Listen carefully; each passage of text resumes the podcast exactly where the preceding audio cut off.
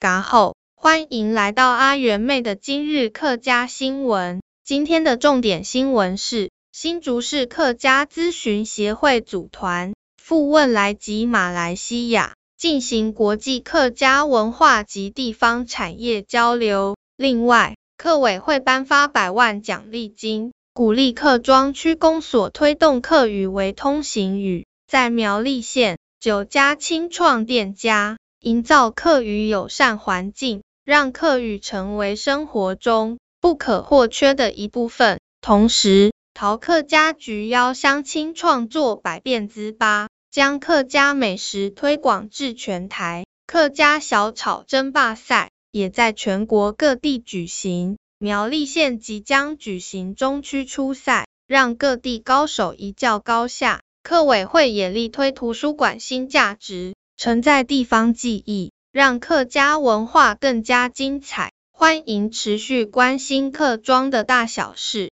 如果喜欢我们的节目，也请给我们五星好评，留言与我们互动。案子 say 生猛你。